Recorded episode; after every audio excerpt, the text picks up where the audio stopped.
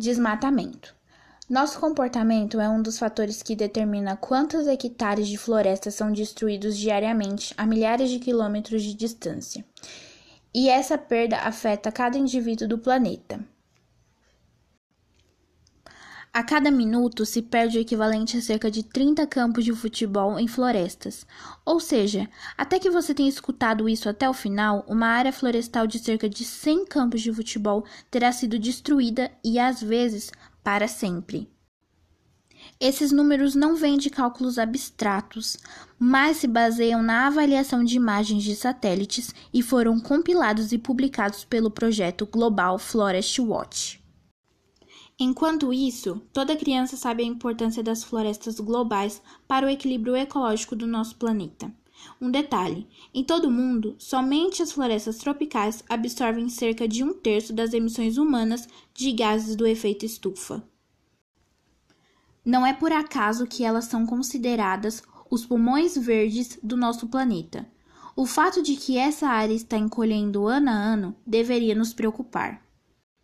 Não se trata aqui de fenômenos temporários como incêndios florestais, nos quais as áreas destruídas são reflorestadas mais tarde. Aqui se fala em desmatamentos permanentes. As florestas se tornam pastagens e plantações. As florestas tropicais são derrubadas para satisfazer a nossa fome, não apenas por madeira barata, mas, contudo, por carne, soja, biocombustível e óleo de palma.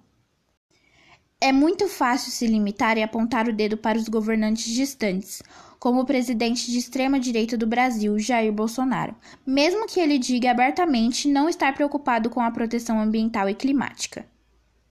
No entanto, o comportamento individual do consumidor também exerce influência sobre o desmatamento permanente das florestas, que estão a milhares de quilômetros de distância do seu próprio local de residência, com consequências graves.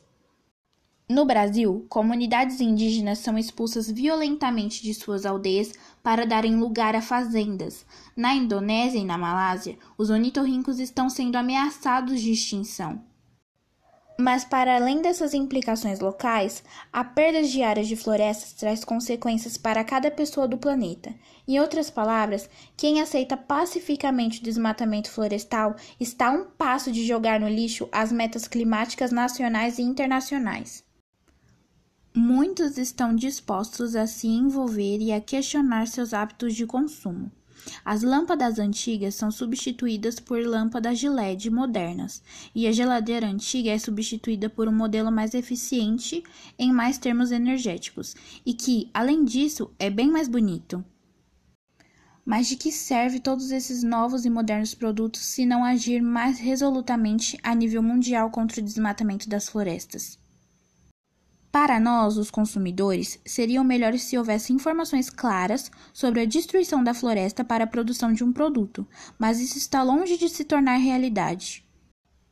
Pelo contrário, até mesmo as frutas de vitaminas orgânicas seriam originárias do cultivo feito em áreas desmatadas ilegalmente, de acordo com o um relatório da organização ambientalista Amazon Watch. Então, se não podemos ter certeza de que nossos produtos são provenientes de uma produção sustentável ou de áreas desmatadas, deveríamos limitar o seu consumo. Isso pode soar como uma renúncia, mas ajuda a proteger as florestas, porque não importa onde a árvore esteja e possa continuar crescendo, ela protege nosso clima, não importa onde moremos. Então eu te faço uma pergunta: você quer continuar a respirar? Então comece a preservar. Beatriz Ferreira, turma, oitavo ano B, podcast sobre desmatamento.